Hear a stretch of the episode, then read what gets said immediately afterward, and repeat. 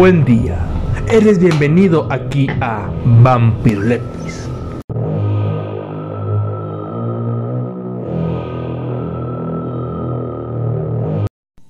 Bueno, entonces ahora seguimos con ¿Qué cosa? ¿Qué coxa? Nuestras noticias más relevantes del mundo de la ciencia. Bueno, pues empecemos con estas hermosas noticias de esta semana. Fíjate que estuvo interesante en... eh, bueno, escogí estas noticias porque, como siempre has dicho, son interesantes, ¿no? No, tú el que dices siempre que es- esta noticia es muy interesante. ¿Y es interesante? No me he equivocado. Pero bueno, eh, descubre nueva especie del mono más pequeño del mundo que mide aproximadamente 16 centímetros. Se trata de la especie Cibuela niveiventi, descubierta en la Amazona ecuatoriana. También conocido como leoncillo. Esta especie es parecida al leoncillo de la Amazonía brasileña, que se llama Cebuela pigmea, ¿no? Vaya curioso el nombre. Este, bueno, ¿dónde se encuentran estos, estos dos especies? Eh, se encuentran en lo que sería mm, el río Napo, en la región de la Amazonia ecuatoriana. En la zona norte de este río se encuentra Cebuella pigmea, mientras que al sur se encuentra la nueva especie que es Cebuela nivaimetris. Estas especies son llamadas eh, crípticas, esto quiere decir que eh, son similares morfológicamente, pero tienen un ADN diferente. Bueno, y volvemos al lo que ya te había mencionado o ya habíamos discutido con anterioridad. Si físicamente son diferentes y, bio- pero genéticamente, perdón, si físicamente son iguales y biológicamente son diferentes, ¿sí son una nueva especie? ¿O es un capricho de nosotros? Un capricho de nosotros, la verdad, la definición de especie no creo que. Bueno, en este caso es un río, ¿no? Una especie se encuentra en el, en el norte de ese río y otra especie se encuentra al sur de este río y se alimentan prácticamente de lo mismo. De hecho, la razón por la cual no encontraban diferencias de, esta especie era porque se parecen. Hasta que La crea- es que depende de qué nivel quieran definirla como especie. Ya sabemos que depende de qué estás estudiando ese nivel al que vas a llegar de sí, hasta que llegaron al ADN fue que dijeron, oh mira, creo que son diferentes. Pero también podemos pensar en dos poblaciones. O que ten- Bueno. ¿Qué más?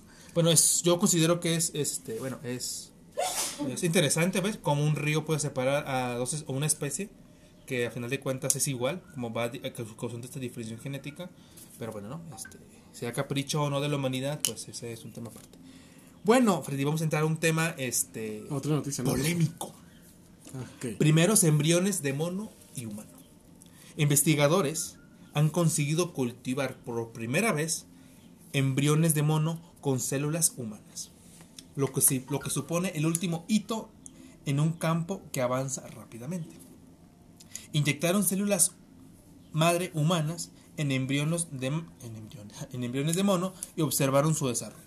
Las células humanas y la del mono se dividieron y crecieron juntas en una placa y a medida, ah, al menos tres embriones sobrevivieron a medida que iba avanzando el experimento.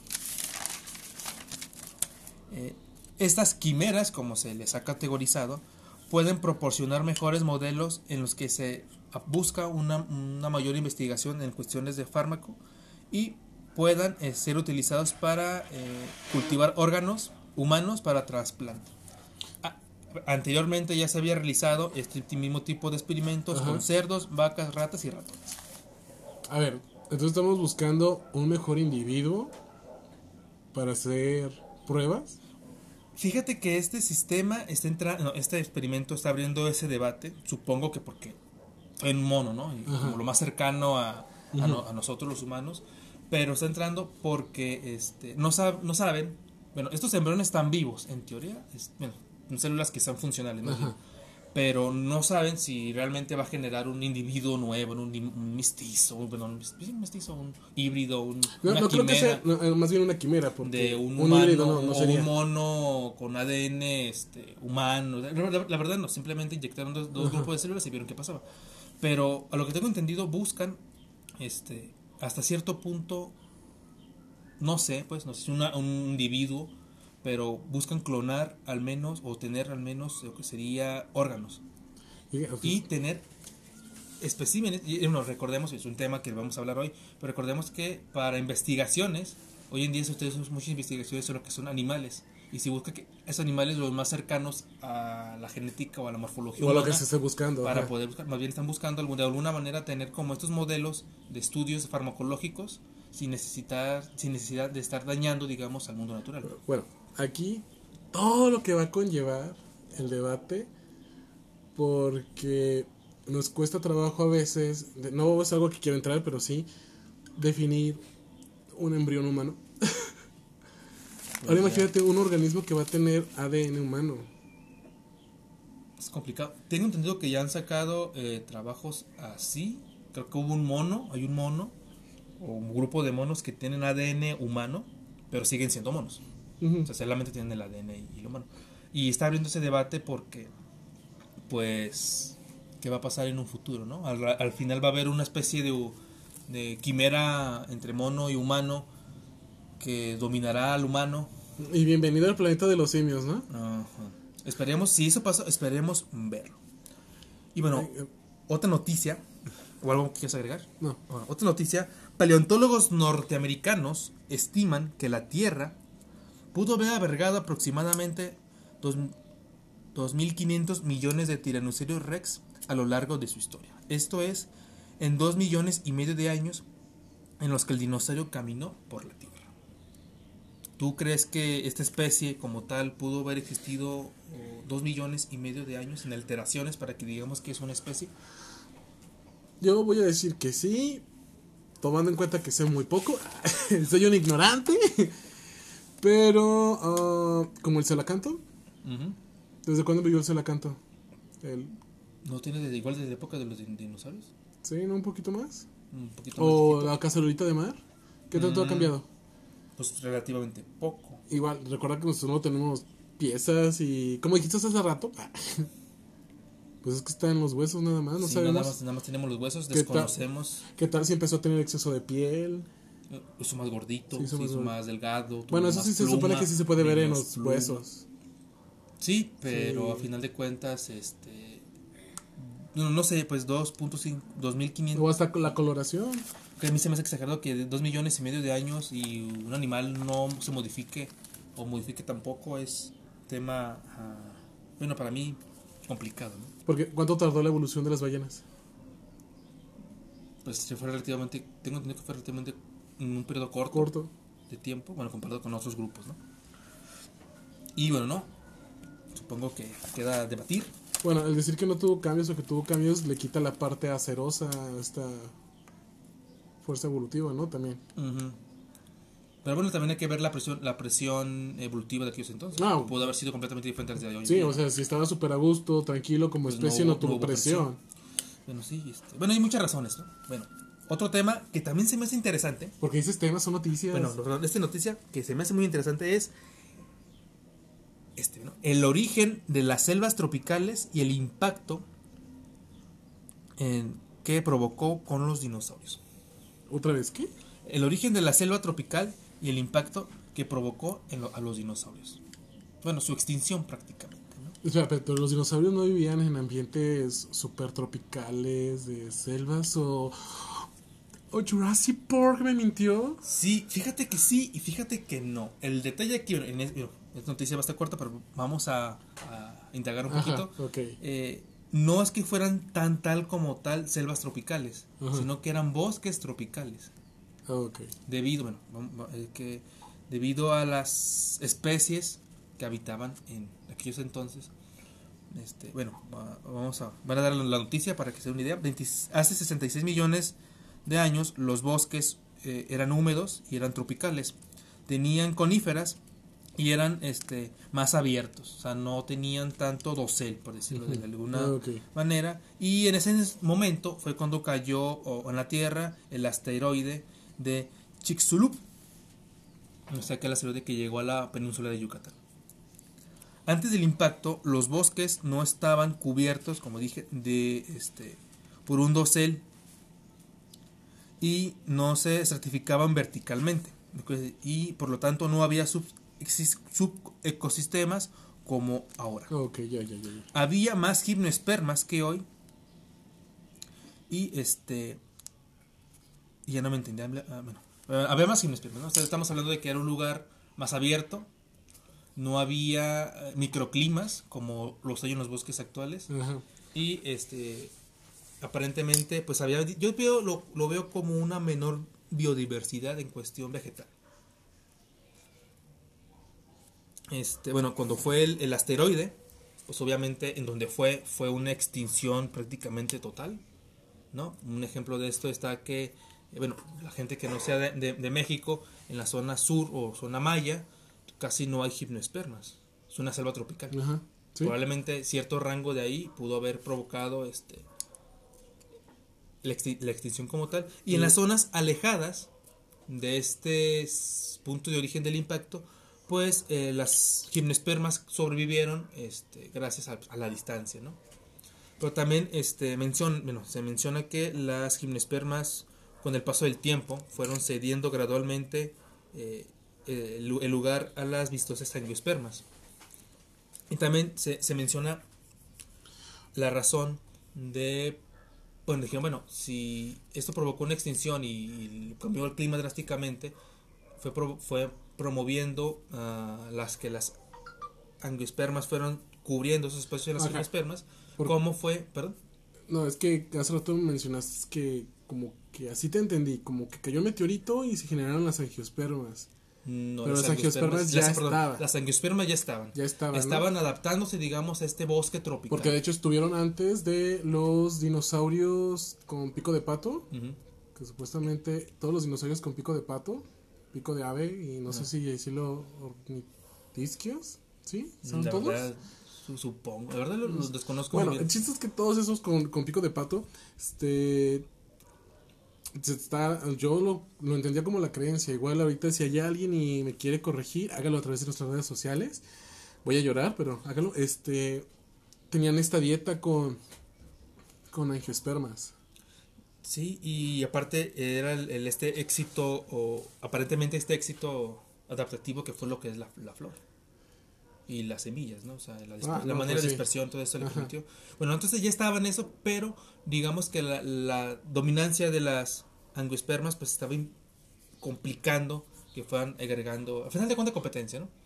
Llegó, llegó este, este meteorito y provocó algo que es este una explosión que levantó cenizas al cielo y estas cenizas aportaron fósforo al suelo. Este, una de las características de las angiospermas es que tanto de manera directa o también a su capacidad de adaptación suelen crecer en ambientes que no son tan fértiles o ellos mismos hacen el ambiente no tan fértil. No, no sé si has escuchado que hay este, cierto tipo de pinos que acidifican su suelo, entonces eh, pues sería la- una, una planta pues más que no está adaptada pues más difícil que, que, que hacerlo. Bueno, llegan las cenizas, llegan ahí, fertilizan el ambiente, crecen las las ah, angiospermas, perdón, y bueno, empieza aquí la competencia y prácticamente hubo una extinción. El caso más clásico es que está la selva del Amazonas, aparentemente gracias a esta situación fue que, que existe. ¿no? Y prácticamente es el origen, digamos, de las selvas tropicales que hay El actual. meteorito ayudó a favoreció. Favoreció. Esto, y es algo importante. Y luego en comparación que hacen mucho más rápido y mejor las, las angios, ¿no? Sí, y bueno, hay lugares donde todavía tenemos estos bosques tropicales, por ejemplo aquí en, en- en nuestro país México hay bosques tropicales que conviven con selva tropical.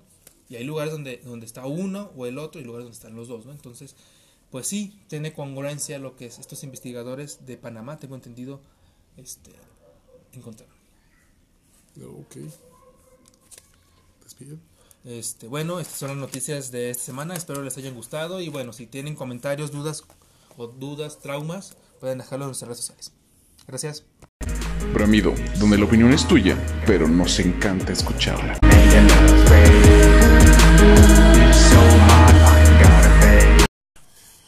Ok, pues lamentablemente hoy tampoco tenemos bramido, pero si estás interesado en darnos tu opinión y participar en este espacio, recuerda mandarnos un correo a vampirolepis.sp.gmail.com o vía Facebook en la página Vampirolepis. Y gracias. Seguimos con. La programación normal. No, antropomorfos. vos, Ah, antropomorfos. Aunque sí es parte de la programación normal, güey. Antropomorfos. Antropomorfos. Un día como hoy. Ok, pues vamos a ver qué aconteció hoy y lo que queda de la semana.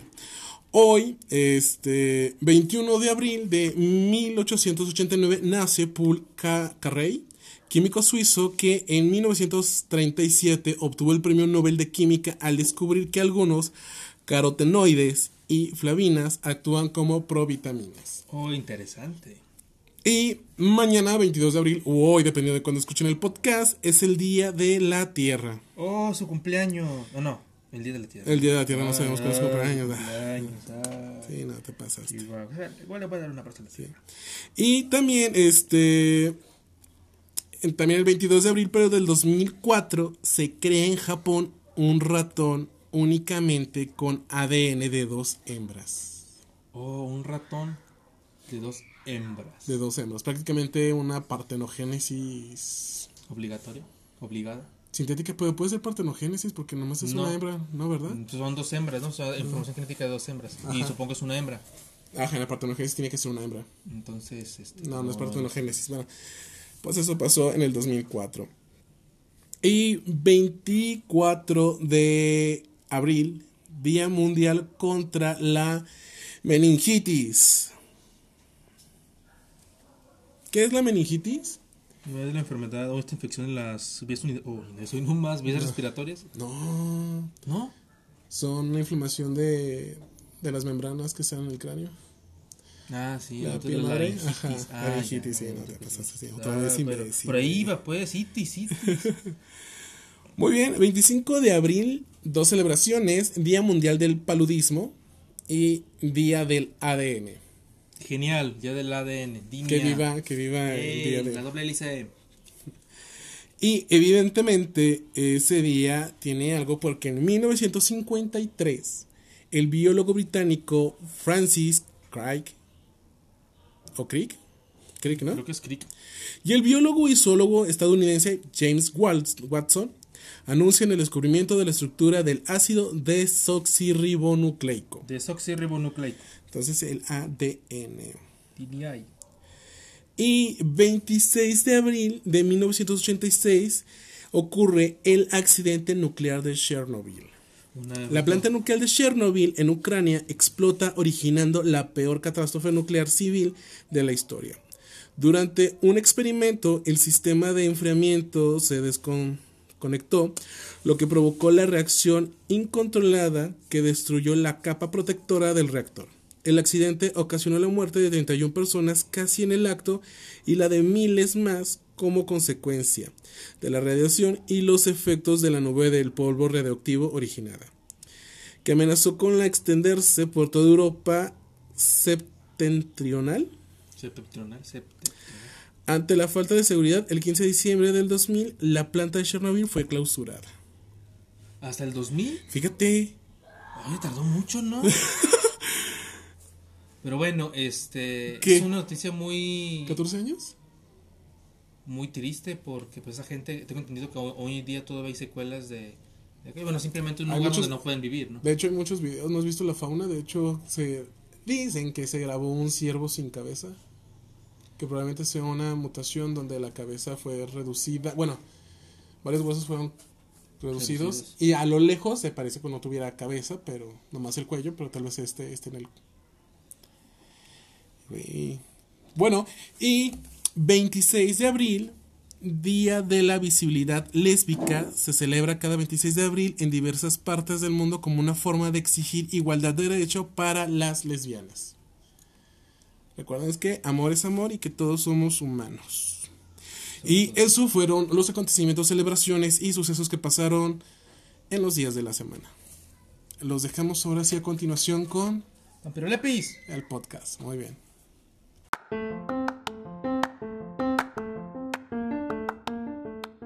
Vampiro Lepis.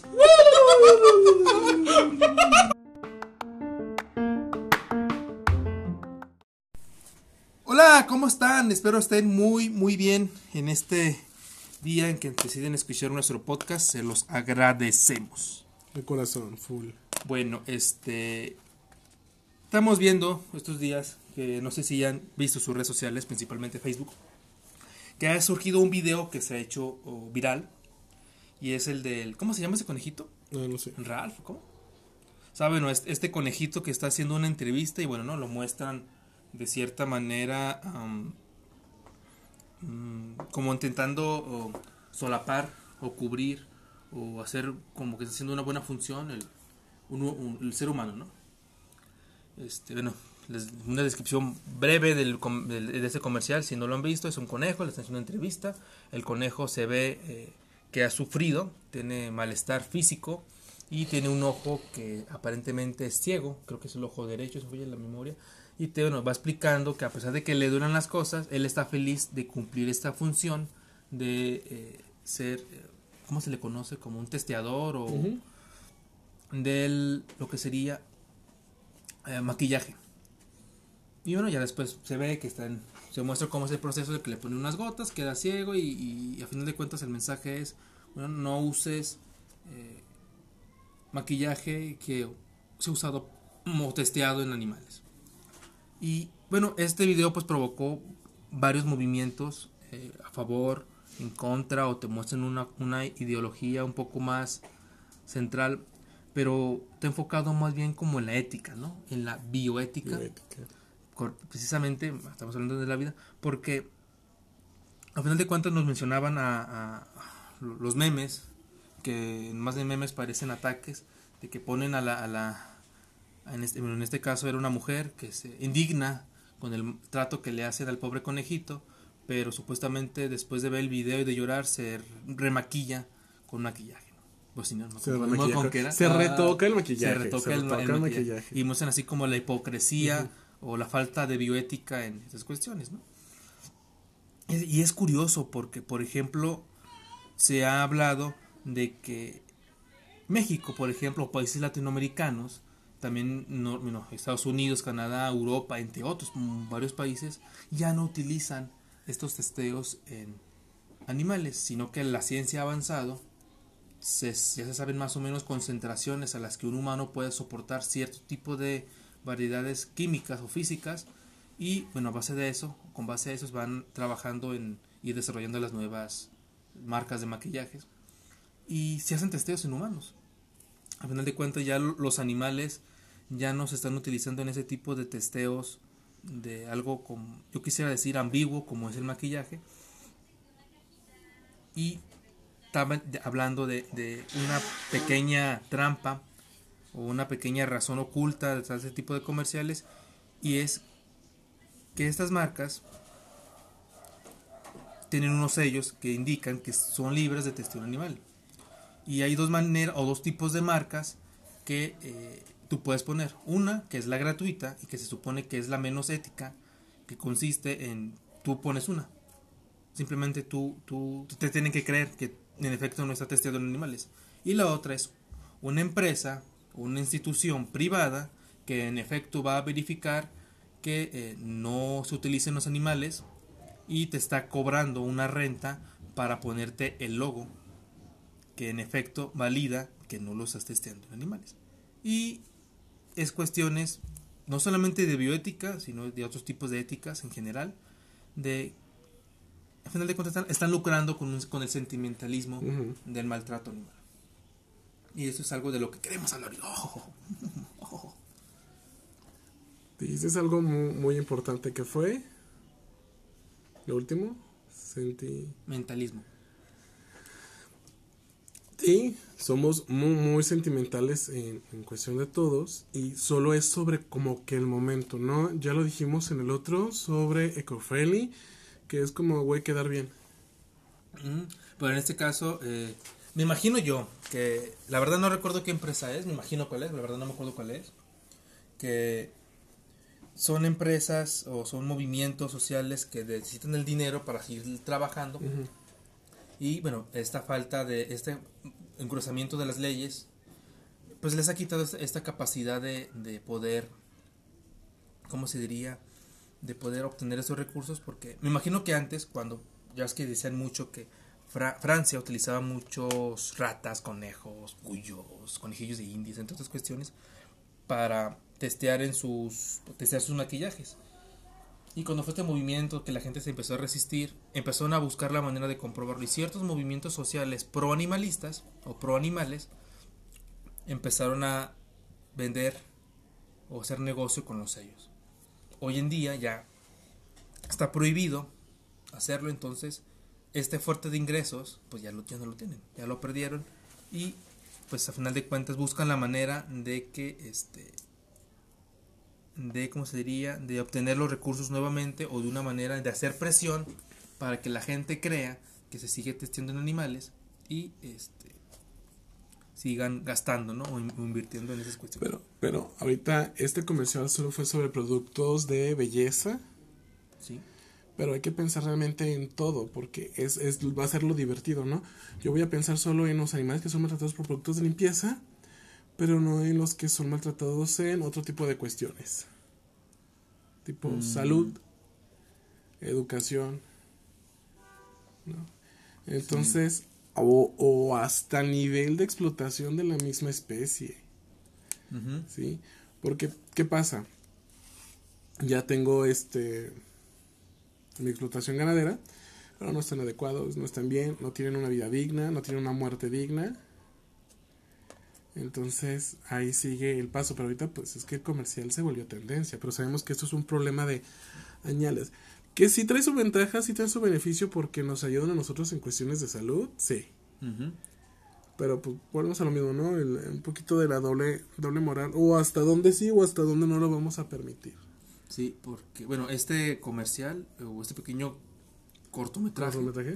este, vi, vi- fíjate que vi un, un, un- como un, un comercial de cómo hicieron eh, ese cortometraje y pues realmente es algo genial, Como es el arte del, del creo que llaman locomotion, no, no, no creo cómo es, que es Este, ¿Qué la es? de movimiento.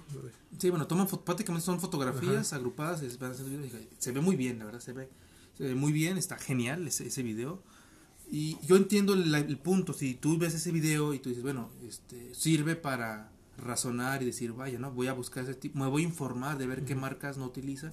Y una buena investigación, te vas a dar cuenta que dije, ah, no, estas marcas no tienen este sello, pero no, por el de donde son no lo necesitan, porque ya no se testea con animales. Entonces, pues vas a seguir comprándolos. Y este, bueno, ¿no? Pero como mencionas, hay muchas, muchas cuestiones acerca de esta bioética. Yéndonos un poco más, más lejos, si vieron las noticias de que hicimos ahora, se mencionó el caso de estas quimeras Ajá. humano Primate, simio ajá. o sí, sí, primate, que lo que buscaban era algo, algo, algo que yo lo veo bueno, que es investigar con estos quimeras, o sea, estas quimeras no van a ser un- individuos pensantes, van a ser, a lo que entiendo, partes del órganos, tejidos, entre otros, para investigar precisamente medicamento, cuestiones farmacológicas con este tipo de tejidos. Y también este tener lo que sería este donación de órganos. Entonces ya no vamos a necesitar eh, esperar que una persona le pase algo malo, Y por ejemplo, un fallecimiento, y aparte que esté sana, o sea, todavía una persona que por desgracia falleció, algún accidente feo, y todavía, di, todavía yo digo, ojalá y se cuidara. O sea, no está mal, porque a lo mejor, por ejemplo, yo en lo personal digo, a mí no me molestaría que me quitaran los órganos. Si ya va a estar muerto, pues ya, mis órganos que funcionen, que sirvan, Pero no te vas que a cielo si te falta a alguien más, ni modo. Pero a lo, a, lo, a lo que voy es, realmente, si yo estuviera en la posición contraria que yo necesitara, no sé, por ejemplo, riñones, pulmones, un corazón, yo estaría esperanzado de que alguien fallezca.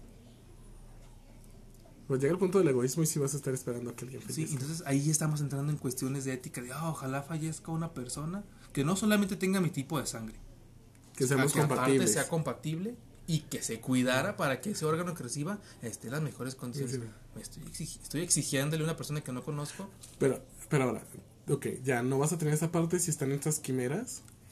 Sí, ya prácticamente. Pero ahora se va a hacer más feo como lo podemos imaginar. Es como de, ¿me das ese? no sé si has visto un capítulo de la familia amarilla donde el multimillonario Birds este va a la morgue y escoge el cadáver. Sí, más o menos así es lo que vamos a terminar siendo, ¿no? ¿Me- Pues- ¿Me, das ese, porfa? Ese me gustó, ese color de ese pulmón. Ajá. Se ve más natural, ¿no? Sí, sí suena cruel ya cuando lo pones así. Y es el problema de cómo lo ves, va a sonar cruel. Y todo, todo lo que hagas Va a ser. va a sonar cruel. Sí, y este. Y sí. Pero, pero ahora las personas que están muriendo pueden decir, ojalá. Ya no deseo, como dices, ya no deseo la muerte de, de alguien, porque ya va a haber un organismo, le puedo sacar un órgano y vivir. Sí, práctica. Y, es, y muchos lo mencionan como órgano natural. No, y checa. O- perdón, no- órgano natural, no más. órgano este, artificial. No es artificial porque al final de cuentas está saliendo de un punto, de cierto punto biológico. Ajá. Pero no es, no es tampoco tan. Bueno, no sé. Es, bueno, estamos en esas cuestiones Bueno, de cómo es, lo que, sí, clasificamos. es que sí hay órganos que, digamos, toman tejido este, del órgano que quieren duplicar, lo ponen en una base y ponen las células. Las células se van comiendo esta parte como de una proteína, se lo van consumiendo y van ocupando el lugar que va dejando. Entonces toman la forma del órgano, las células del órgano. Entonces se dice que están formando un órgano. Hasta ahorita sé que nomás han hecho esto con tejidos planos y, tej- y algunos órganos huecos que todavía con órganos sólidos no pueden porque ya ves que los órganos sólidos tienen funciones un poco más complejas. Pero checa, checa, si ya pudiéramos comprar o adquirir esos órganos más fácil y, y de una forma pues, un poco más mercantil, va a desaparecer esta cosa. Tal vez esa sensación de decir, güey, que se muera alguien o tráfico ilegal de órganos. Pues es que son cuestiones porque, por ejemplo, ah, actualmente lo, lo que serían las, las vacunas, ¿no? Ajá. Este, imaginemos que así empieza el, mundo, uno descubre cómo produ- producir cierto tipo de órganos, entonces empiezan a trabajar con esto, pero son limitados porque apenas van empezando. Y probablemente existe este tipo de situaciones de falsamente te estoy diciendo que es un órgano construido por el Ajá. hombre, pero a lo mejor ya hice acá mi, mi fechoría y ya me llevé el órgano realmente de una persona. Que actualmente eso está muy, muy este, fuerte. Eh, he escuchado la noticia de una persona que, que había dicho que era donadora de, de órganos y que había comentado que se estaba cuidando por la misma situación. Y un día la, la, la- ¿cómo se llama? La, no la asaltan, la, la levantan, la, la secuestran, perdón, era la palabra, la secuestran Qué mexicano es, la levanta, ¿no? la, la secuestran y cuando despierta se da cuenta que le- de los órganos que tiene duplicados, pues le falla, le falta la mitad y le falta la mitad de su hígado. ¿Por qué? Pues alguien vio que tenía, que era donador de órganos, y dije, ah, pues no, no le va a importar quitar los órganos. Y entonces, ¿qué hace? ¿Qué, va- qué hace? Que la gente pues ya no quiera hacer, por este peligro que representa ser. Y ya ves que existía esta leyenda urbana, yo digo leyenda urbana, de cuando éramos niños que dicen que no salgas de solo en la, en la, en la, en la calle, porque llegaba el, el asaltarte, no, sí, a asaltarte, pero te quitaban, te regresaban a los días sin, sin ojos. Ay, ¿Te no sé dónde creciste, güey, no. Con la lálama dorada. No, yo No, crecí ahí. lo, lo vi en, no sé si era la Rosa de Guadalupe, pero no vi en un programa de aquellos no, entonces. bueno, el licenciado, el biólogo, el científico investigador, basando su argumento en la Pero- Rosa de Guadalupe. A lo que voy es, suena descabellado, suena No, absurdo. pero sí de, esta parte de pero que sí ibas, a, ibas a una fiesta, te empedabas, te drogaba y amanecías en una tina con Sin riñones. sin riñones. Eso sí me acuerdo que pasaba en la prepa, ya por 1900. Ujú. Entonces, eso, sí. Sí, sí es real. Y bueno, esto ayudaría a disminuir esto. Y aparte, con el paso del tiempo se abarataría eh, la producción de estos órganos, aparte por la misma competencia. ¿no? Que habría sería algo Güey, me imaginé competencia neta, ¿te imaginas laboratorios? haciendo órganos. Pero también, bueno, nos estamos yendo un poco a lo que sería el, el Güey, de tengo, salud. tengo el hígado Prime S5 Plus. Mira, este, este corazón que tengo es de un hospital privado. Eh. Mi riñón es uno público. Y, este- y esta parte de, de mi intestino es de Estados Unidos. Güey, no mames, ayer compré un corazón, güey, súper divino en París, o sea, Mira, está tatuado. Super eco. Tiene mi nombre. hey, sí, te aseguro que si llegamos a ese punto y nos volvemos un poco más egoístas, vamos a llegar a ese punto, sí, como sociedad, sí, me cae. No lo, espero no verlo, porque sí sería muy triste ver ese punto donde... Pero, Pero bueno, este, esta quimera da esa, esa oportunidad, pero ¿cuál va a ser ahorita el valor bioético? Pues fíjate que está en, de- en debate esta situación Porque si bien hasta el momento no, bueno, han creado lo que serían este organismos sencillos, prácticamente no es un ser vivo, no se puede considera un ser vivo pensante, digamos, o complejo, son un grupo de células ahí, pero está hablando mucho este debate de que, bueno, si ya estamos empezando a crear estas, estas quimeras, yo que aseguro que en un futuro no vayan a crear, por ejemplo, un mono, un primate, un chimpancé, por ejemplo, que con células o ADN humano, con una superinteligencia. Y aparte una resistencia, recordemos que un mono, pues un chimpancé es más resistente en cuestiones de físicas. No, Eso no, súper fuerte. Nos humillaría, o sea, el, el planeta de los simios es más real ahorita que antes. No, y luego fíjate, eh, según tenía entendido, eh, hay un acuerdo internacional donde no se van a hacer clonaciones humanas. Ni modificaciones genéticas.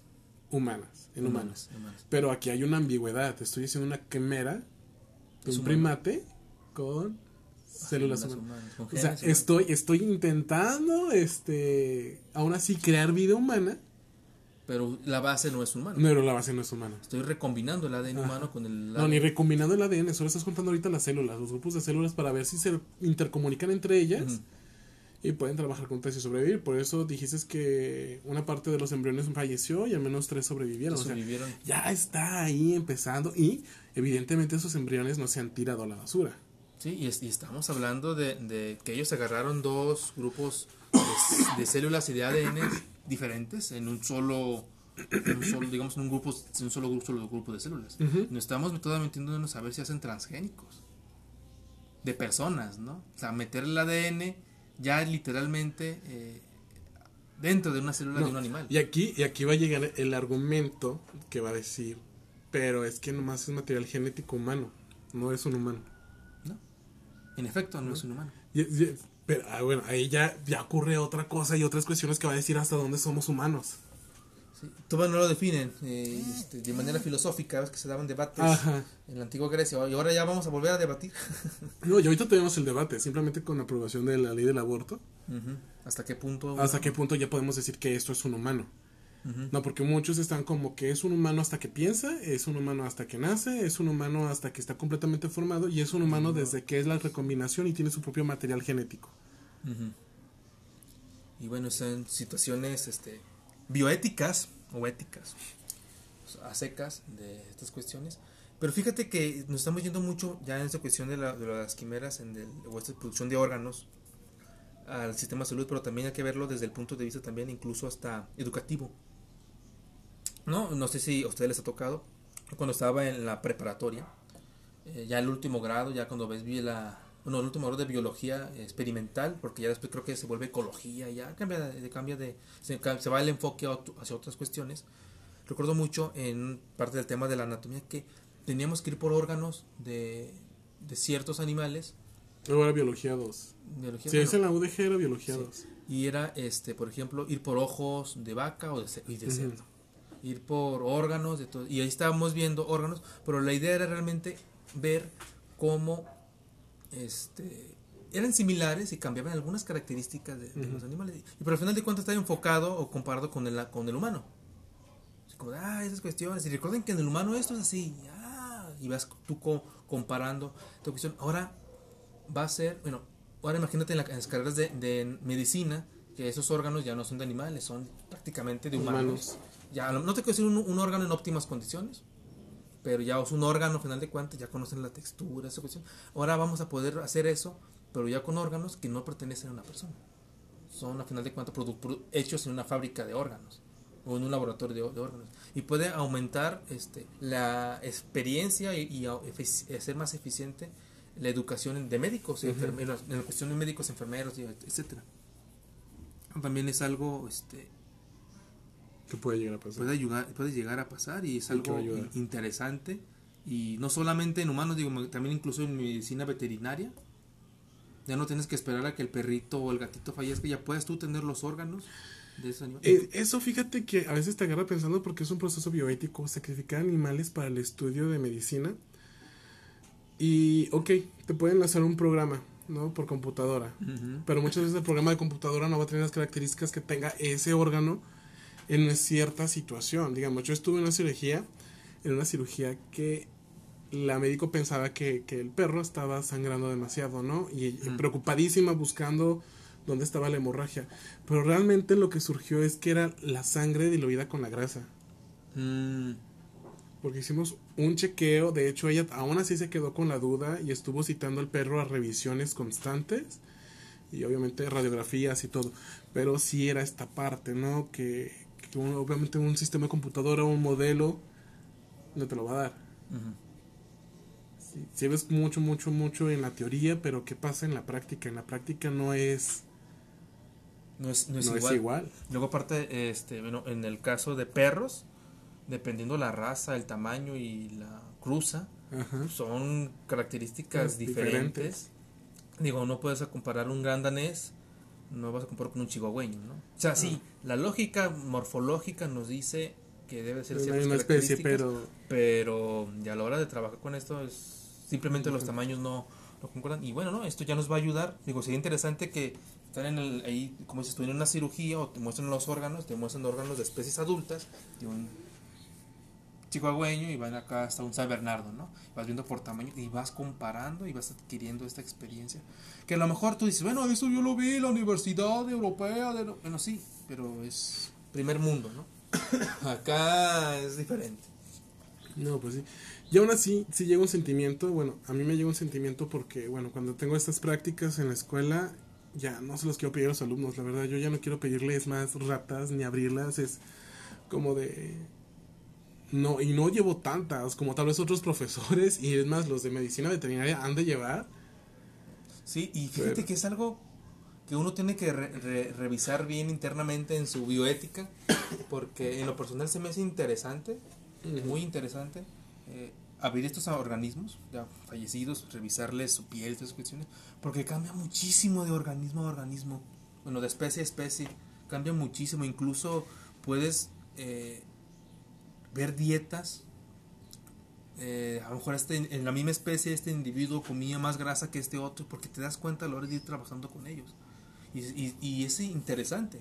Pero también como mencionas realmente es ético esto cuestiones educativas que un animal nazca prácticamente para que lo matemos para revisarlo después Ah, choca, choca esto con la idea de biología. Y ahorita que hablas tú, porque creo que estás hablando de tus recolecciones, y de tu investigación, este, bueno, en la que participaste, como esos que te enseñan en biología, que, que existe este, la captura por trampeo de grandes mamíferos. Y luego que te enteras que estas trampas puestas por biólogos fracturan huesos, parten al animal, lo desgarran, terminan matándolo y te quedas así como, ¿es de neta? Es neta, somos biólogos usando todavía estas técnicas y que te las enseñaron.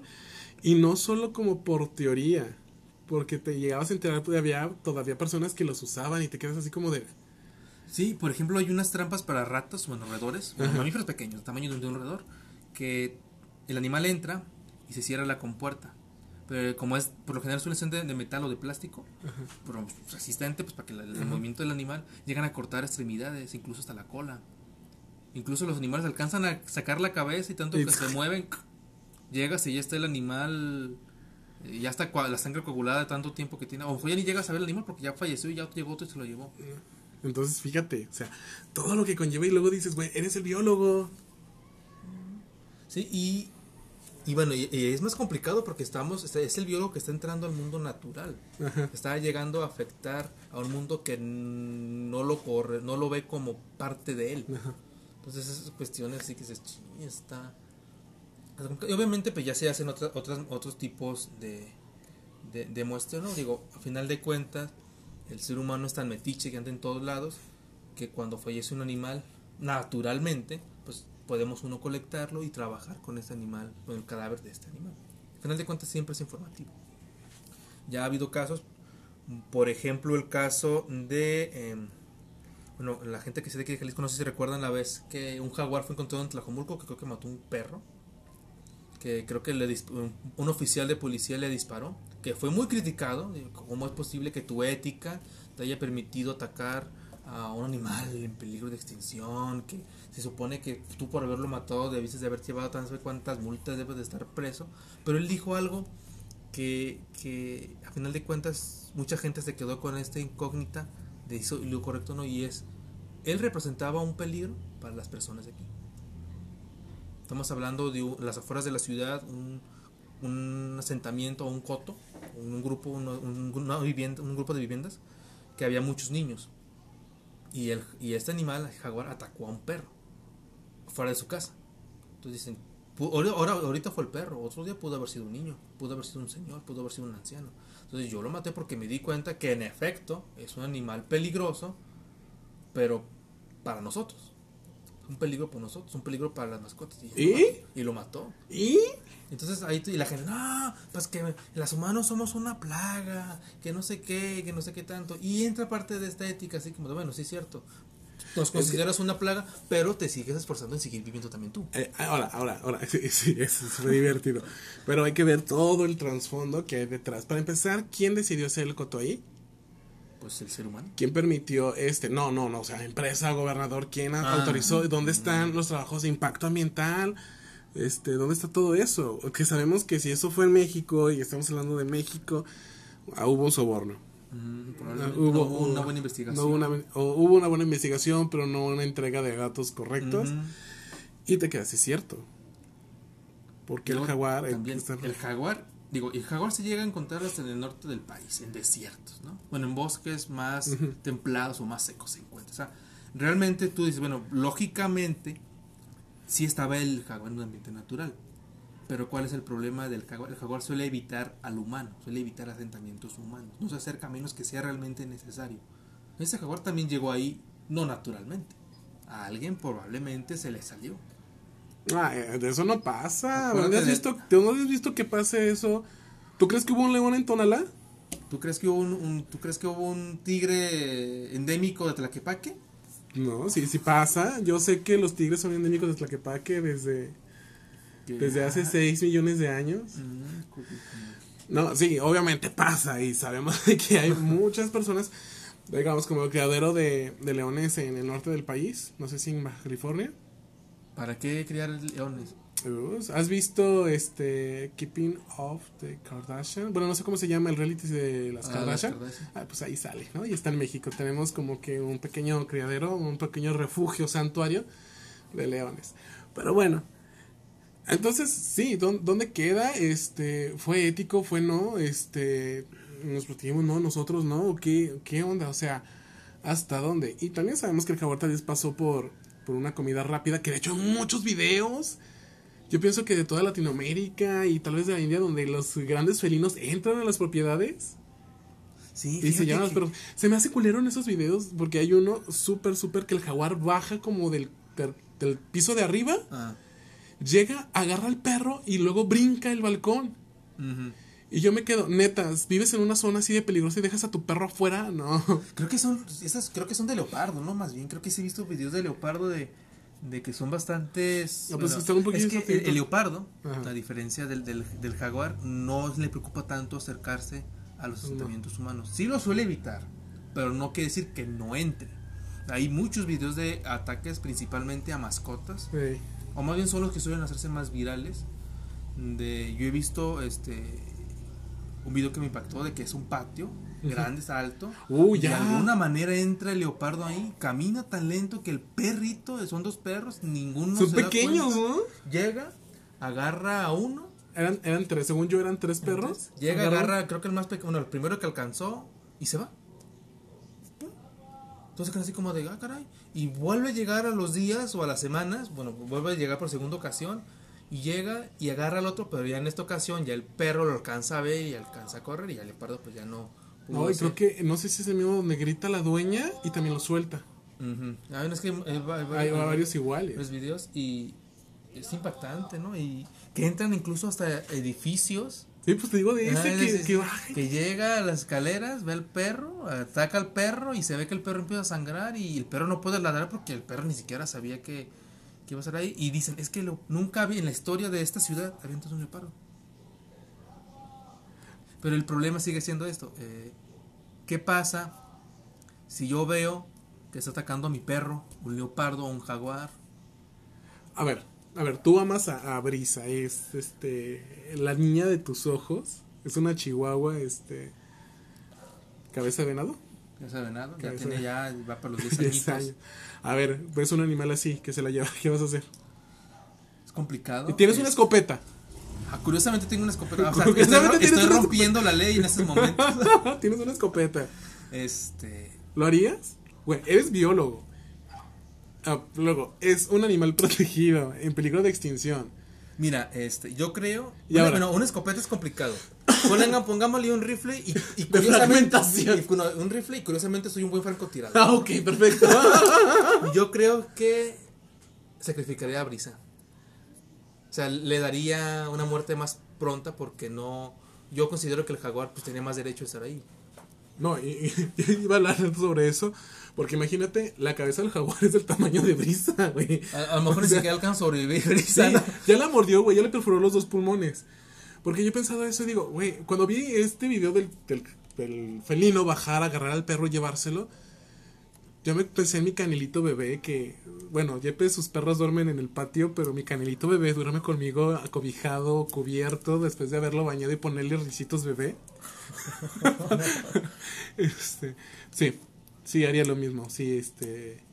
Sí, más que nada porque no te vas a poder. Bueno, estamos hablando, suponiendo que el jaguar. Digo, sí, el jaguar todavía se quedó ahí viéndome en lo, en lo que decido, ¿no? ¿Qué, Pues Ok. a mí o al perro, escoge. ¿Lo separo? ¿O ¿Me acerco? No sí, ok. Este, la verdad es que yo creo que si eso llegara a pasar, lo la agarra y se va. Ni chance me va a dar de siquiera de reaccionar. No, Y porque si es que me di cuenta, a lo mejor no me escucho. ¡Ah! Volteo. ¡Ah, caray, un perro! Sí. Y pum, se fue. Porque hay casos también de, de perros que son llevados por águilas sí. o por halcones que te casi como de llega el animal, se lo lleva. y tú, Caray, ¿qué, ¿qué onda? No, pues bueno, hay, de hecho hay escritos que mencionan que se llevaban niños. Mm, entonces sí es así como de. de bueno, pues la correa, ¿no? Ahí la correa ya es lo importante. Para soltarlo y que se lo lleve Pues sí. porque. Ok, tal vez piensen, güey, pero ¿dónde está el tema de la bioética? Aquí la bioética es que hay que respetar el espacio de estos animales que nosotros estamos invadiendo. Sí, y también las acciones que estamos tomando para tomar esas decisiones o con quién nos estamos pasando por tomar esas decisiones. Sí. Por ejemplo, acá nosotros estamos diciendo, estamos hablando de perros, ¿no? En primer lugar, no estamos hablando de personas. Pero ¿qué hubiera pasado, por ejemplo, si, bueno, tú te des el rifle o la escopeta y llega el leopardo y agarra a tu amigo?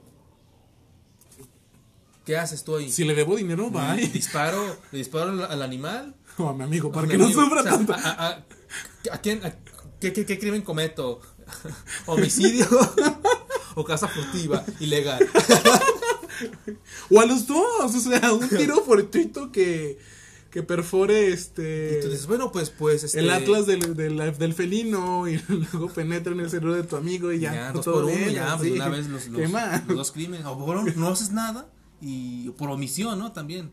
O, cómplice, así como de. Es, "Ah". es cómplice del jaguar, lo invitó con... Y eh, son cosas este, complicadas. Este, éticamente hablando, pues, pues ni siquiera tendríamos que estar entrando a su, a su hábitat.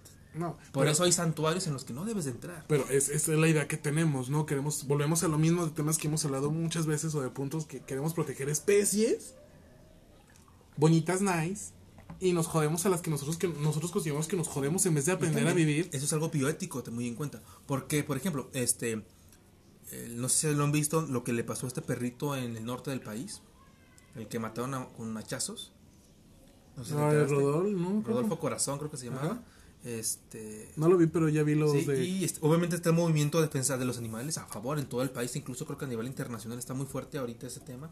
Pero también estaban mencionando, otros que mencionan, bueno, pero está bien, un perrito es una mascota, un animal que convive con nosotros, que siente, que podemos considerar que siente igual que nosotros, pero también hay animales que maltratamos y que mm, a pesar de que se diga no los maltrates, la gente lo hace. Ujú. Por ejemplo, el tlacuache.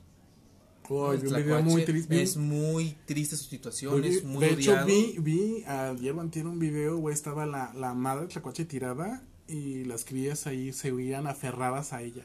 Ujú. Estaba muerta, estaba horrible. Sí, es horrible. y, y sigue siendo, bueno, ¿por qué el perro sí y el tlacuache no? Si se ha visto que los tlacuaches llegan a ser expresivos, incluso más que un perro, en sus cuestiones faciales. O sea, ah, qué bonito, más tiernito y cosas así. Te lo imaginé dándote una carta de corazón en San Valentín. Bueno, Bueno, entonces, es por qué el perro sí y el tlacuache no.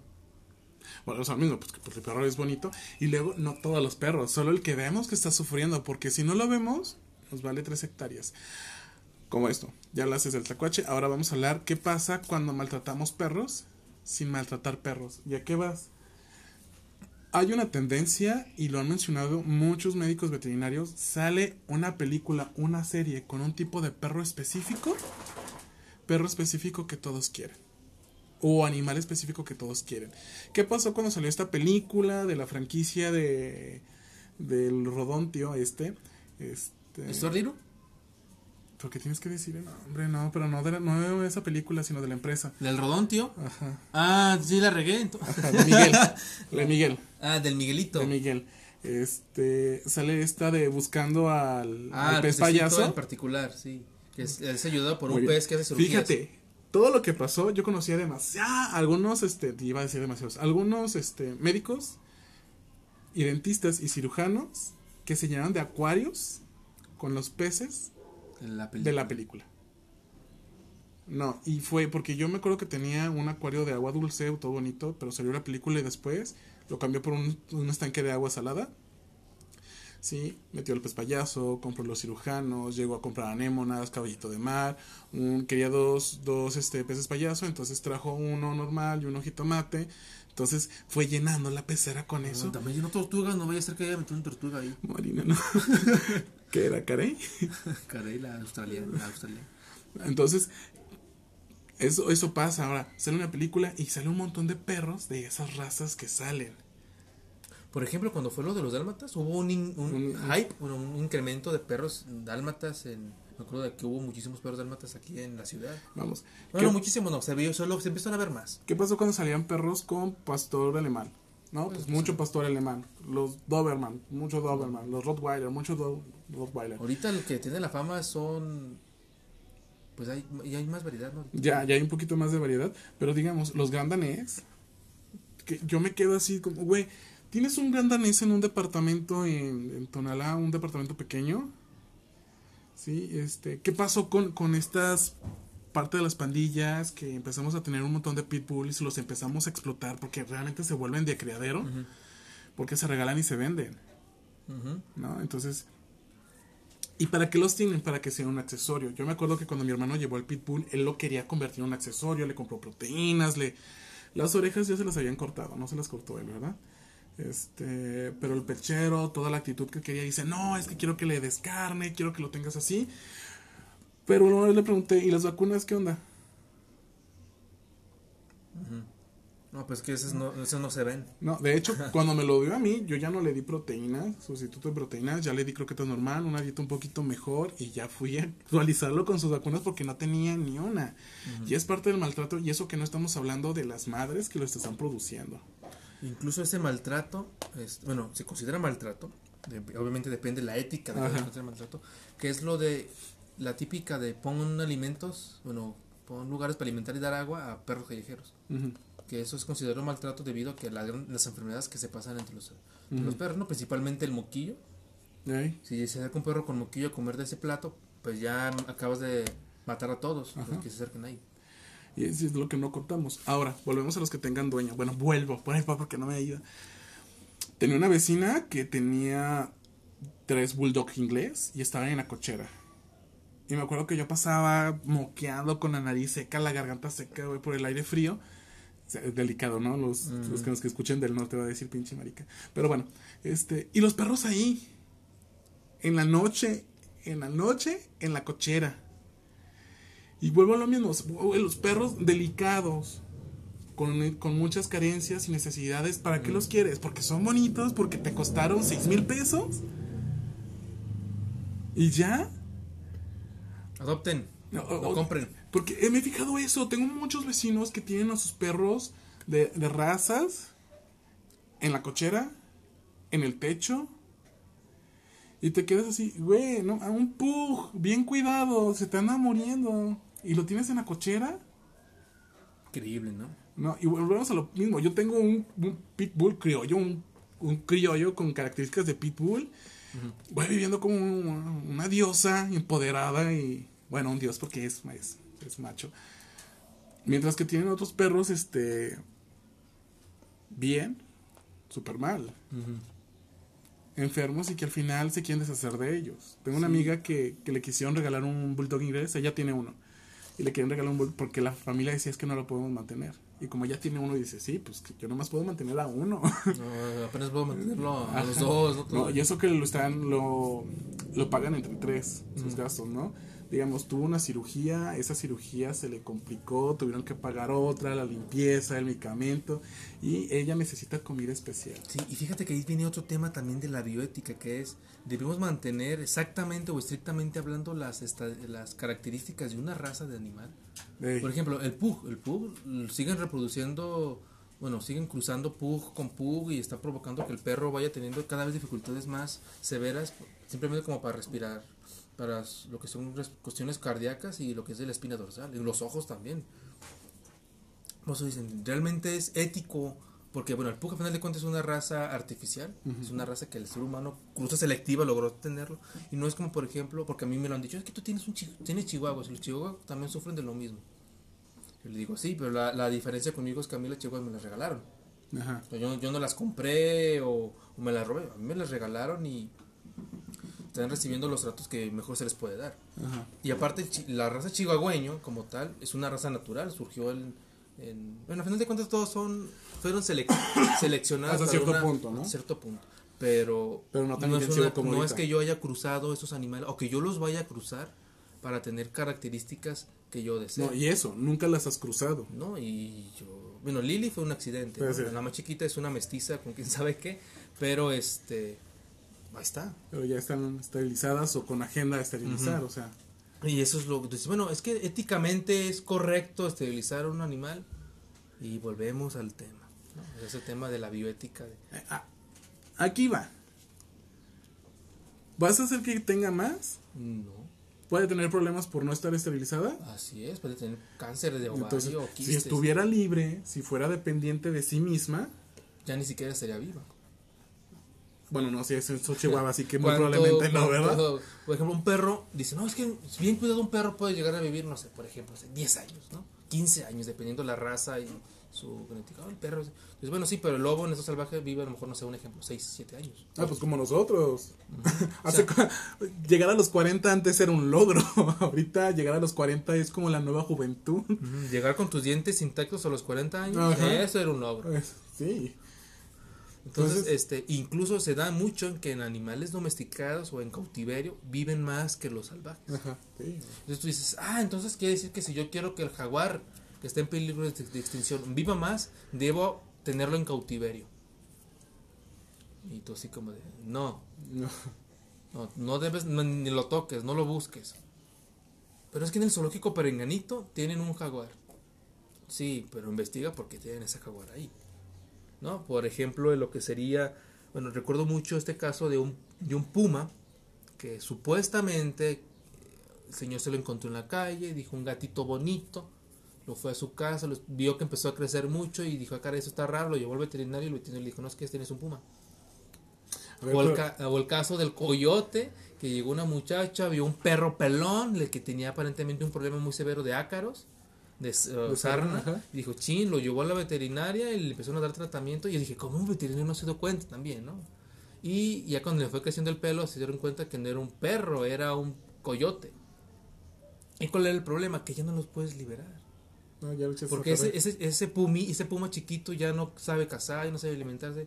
Y tú no lo puedes tener porque un puma es un animal agresivo. A pesar de que te tenga confianza, ellos juegan agresivos entre ellos.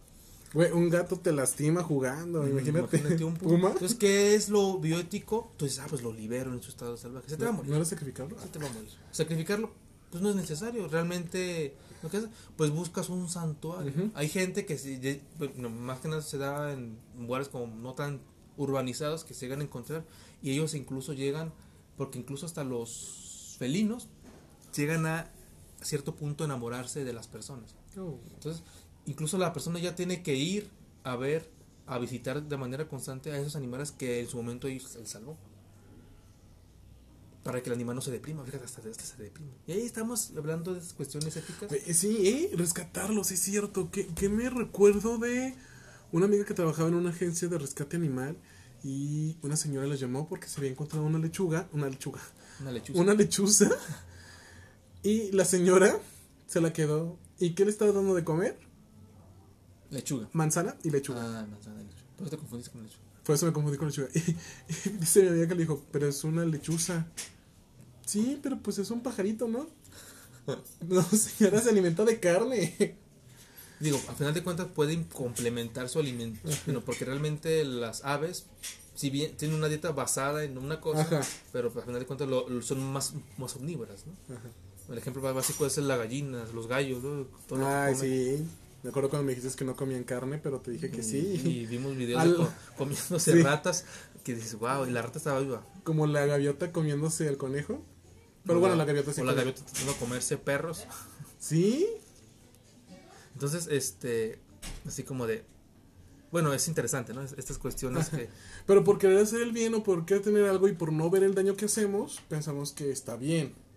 ¿eh? Y por ejemplo, ahorita está hablando mucho, no sé si te enteraste del Big Boy, un elefante que fue liberado por un influencer Ah, de redes sociales, que tú lo ves y dices, wow, es em, ético. Pues bueno, está bien, el animal estaba, si bien eh, ese, ese Big Boy pues, fue un sobreviviente de los acontecimientos que fue por el cierto partido político de color verde, ¿El que prohibió Tucán? animales tener, es- tener, tener prohibido tener animales zoológicos. ibas a decir prohibido a los animales tener zoológico.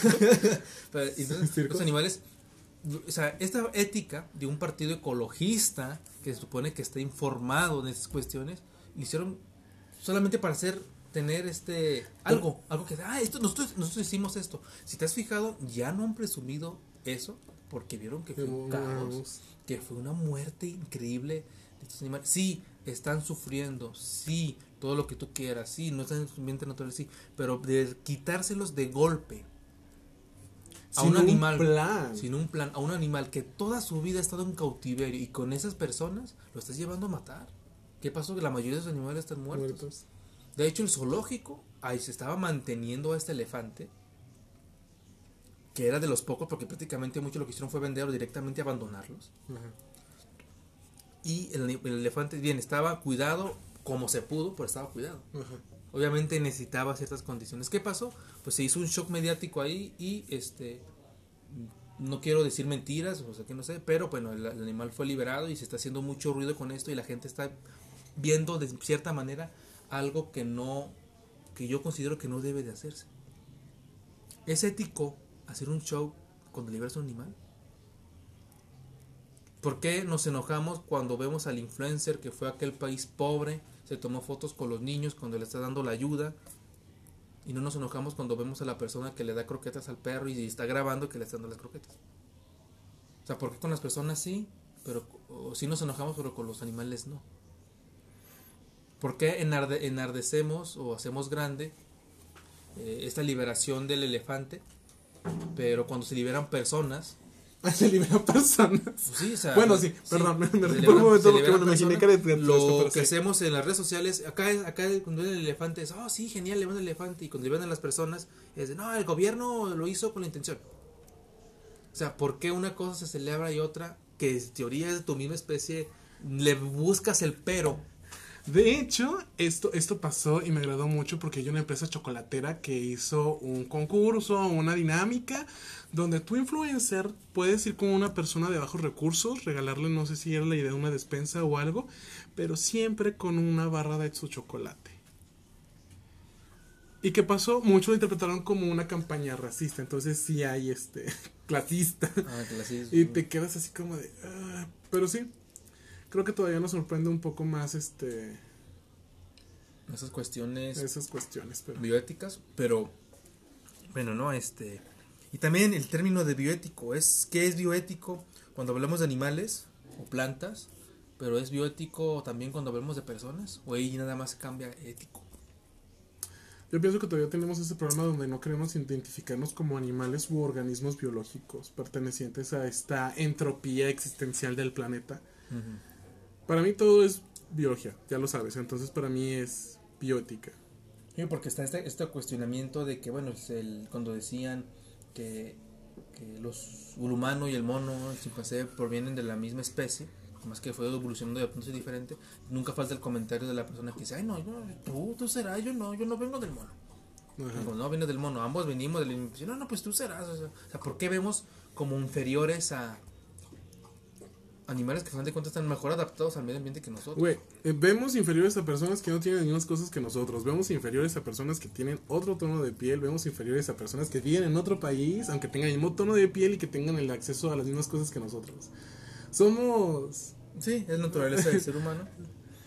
Y este, y bueno, ¿no? Y es la ética también Sí, del, del ser humano. Y bueno, no está- este tema está complicado porque pues, pues nunca se va a acabar, ¿no? Estamos hablando de temas que a lo mejor ahorita no investigamos, es, es algo que surgió así de, ah, hay que platicar de esto, ah, está bien, y vamos buscando la información, nos vamos acordando poco a poco. Pero si hiciéramos una investigación bien, probablemente pues no nos- para empezar podcast- tendría- tendríamos, podcast- tendríamos que escoger para empezar un tema en específico. sí, y- que es la bioética en el laboratorio, la bioética en los productos, en la farmacéutica. Porque bueno, así empezamos, ¿no? Con las pruebas de animales. Pero ya vimos que el proceso bioético es en más cosas. Sí, y el problema es que todas esas cuestiones bióticas son simplemente desde cuando tú vas a la calle y ves una perrita embarazada y ves a la perrita que entonces esa perrita hay de dos, o se le mueren los perros o se muere ella con los perros. No, porque la ves súper Sí. mal. ¿Y qué haces? La volteas, levantas la mirada y sigues tocando. Estás contribuyendo a una reproducción excesiva de la fauna de la ciudad, pues de perros y gatos. Ajá. Cuando en teoría de verano la recojo a la perra y tú dices, bueno, este, la llevo en la instancia correspondiente y que yo ya tome la decisión que considere pertinente. A lo mejor la perra ya está muy viejita, sabes que esta perra no va a sobrevivir, hay que hacer que tenga un aborto. Y dices, ah, pues mejor maten a la mamá que tenga los perritos. Bueno, pues sí, ¿por qué no matan a los dos, a los dos grupos también, no? Sí. ¿Quién va a hacerse cargo de Pero- eso? ¿Por qué, ¿Por qué te enojas o por qué te indignas porque las perreras matan perros y no te indignas cuando ves un montón de perros en la calle que están causando dices, problemas este, ecológicos y de salud pública? Y no con eso no quiero decir que vayan y hagan su masacradero, no, sino que valora bien estas cuestiones. Por ejemplo, hay movimientos de gente que rescata perros, los esteriliza, los cuida en el tiempo y los dejan en la calle otra vez. ¿No? Por- Porque son perros que están acostumbrados a estar en la calle. ¿Qué, ¿Qué hacen? ¿Qué hacen algunas asociaciones? Me acuerdo que una vez iba el camión y vi cómo atropellaban a un perro. Este. Y me acuerdo que en ese momento busqué los números, llamé y me dijeron, ¿dónde lo viste? Pasé las indicaciones, vi qué pasó y como vi que un señor realmente lo ayudó a cambiar de jardinera, porque me metí todo el chisme de ahí, me pueden decir, te pudiste haber bajado. Pues que si me bajaba luego ya no me iban a pagar y no va a tener croquetas para mi perro, entonces se llega toda esta cadena, ¿no? De, entonces, ¿qué pasa? Este, ya me dijeron ahí en la página que no hablara al antirrábico, que ellos se iban a apurar, porque sabes que aquí en los antirrábicos es te quedas, te sacrifico, ¿no? Entonces, hay asociaciones que sí van, sí hay personas que se preocupan porque pueden y quieren, porque muchas veces, uno, ahora sí, yo no voy a estar recogiendo perros que yo no puedo mantener. Eso es maltrato incluso Es para el maltrato, perro y entonces- no es ético tener un animal que no puedes cuidar. ¿no? Este, y tampoco es tenerlos ponernos a adopción con personas que no sé ni qué rollo, ¿no? Porque pues ahorita se les hace fácil, pero ¿qué pasa cuando no tienes para la croqueta buena? Que no le hace daño a tu perro, ¿no? Porque ¿Qué? la otra le da chorro o se le cae el pelo. O se hartan. Hay una señora que me dijo esto y me... ca- No, yo me enojé en el antirrábico porque dijo, no sabe dónde pueden poner adopción, es que no podemos darle atención. Y traía un problema en la piel. Y dice, es que tienes el problema en la piel y pues estamos gastando mucho dinero. Y la, la médico le pregunta, ¿cada cuándo lo baña? Lo baño diario. Pobrecito. Y le dice, no señora, un perro se baña con mucha frecuencia cada 15 días. Con mucha frecuencia. Este... Entonces viene la parte donde dicen, es que ellos van a la escuela y yo atiendo la casa y no la puedo cuidar y me voy a deshacer de ella. Y tú sabes que si no la alcanza a adoptar, a poner adopción, ¿qué va a pasar? la va a sacar a la calle. Y yo sí me enojé, yo sí le dije, disculpe con todo respeto, pero si vamos a tener una mascota es porque podemos. Y le voy a decir, yo voy a la universidad, voy a la venta del astillero a la universidad, vengo a hacer mi servicio y aún así llego a mi casa y saco mi perro y es un pitbull. ¿Sí? Entonces no hay que tener perros por tener. Lo mismo le dije a una señora que quería tener chihuahuas. Y entonces aparió a su perra, pero ella no contempló la cesárea que ahorita en la actualidad todo Chihuahua y todo Pitbull necesita una cesárea cuando está preñada. Entonces, ¿qué pasó? De los tres que traía, dos se murieron. ¿No? Ah, y estaba saliendo uno, ella intentó jalar al cachorro y le arrancó los dedos. Ay, Dios mío. Entonces, no tenía el dinero, se fue, la médico empezó a hacer la cirugía y dijo, espero que llegue la dueña a pagar, si no yo pago este el equipo y pues mi trabajo no lo cobro, ¿no? Este, ya llega con una parte, tan siquiera lo del material y dice la médico, está bien, lo acepto, que sea eso. Sí le puso un cague, sí estuve de acuerdo con ella, porque le dice, es que es una responsabilidad, hay que tener cesárea. Y ella lo que hizo, este, me pareció correcto. Es más, si hubiera sido yo, yo hasta hubiera esterilizado a la perra en ese momento. Con Sí. una doña tan irresponsable, yo lo hubiera hecho, que también sería otro proceso no ético, porque no es mi perra, y no puedo tomar esas decisiones. Este, y es aquí donde viene la, la ambigüedad, ¿no? Es bonito, queremos tenerlo, pero no sabemos cuidarlo. Para mí es maltrato y no es ético.